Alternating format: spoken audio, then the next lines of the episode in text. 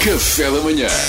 Duarte Pita Negrão, o homem que lê todas as notícias. Não, não, não, eu só leio as Chateia-me a gordas. é tua voz estar constantemente a copiar-te. Yeah. É sinistro. Conta.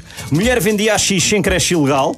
Ahm, era, era a creche com os miúdos mais relaxados, bro. Era, É. Yeah! era estranho eles estarem sempre a referir, a referir-se aos meninos como os charritos. ah, lá estão eles. Ah, por acaso, agora, em, ter- em termos de sítio para procurar um dealer, uma creche não é nada óbvio, não é? Tipo, uma universidade, sim, claro. A, a clientela está lá. Uma creche, o que é que os miúdos têm para oferecer? Uma mochila do Bob Esponja? Tipo, Ninguém desconfia, pois. Ninguém desconfia. Bom, Jéssica Pina na inauguração de Castelo de Orém. Olha, é uma pena não dizerem o apelido da jovem. De resto, excelente notícia. Ah, Eu acho que era o apelido da jovem. Mas a gente que gosta de todo. Pronto, decididos assim É, mais olha, está esquisitos. tudo bem. Está tudo bem. Ahm, é uma trompetista. Ah, Ch- eh, China recusa novo estudo da OMS à origem do vírus. Dizem que não vem grande motivo científico e não dá jeito.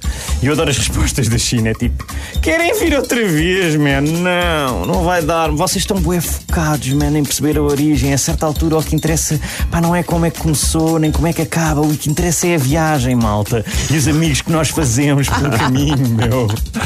Concentre. Não pega? Não está a pegar? Eles estão na Ok. creche, eu acho que eles estão na creche que falaste Ah, nisso. dona Cresce.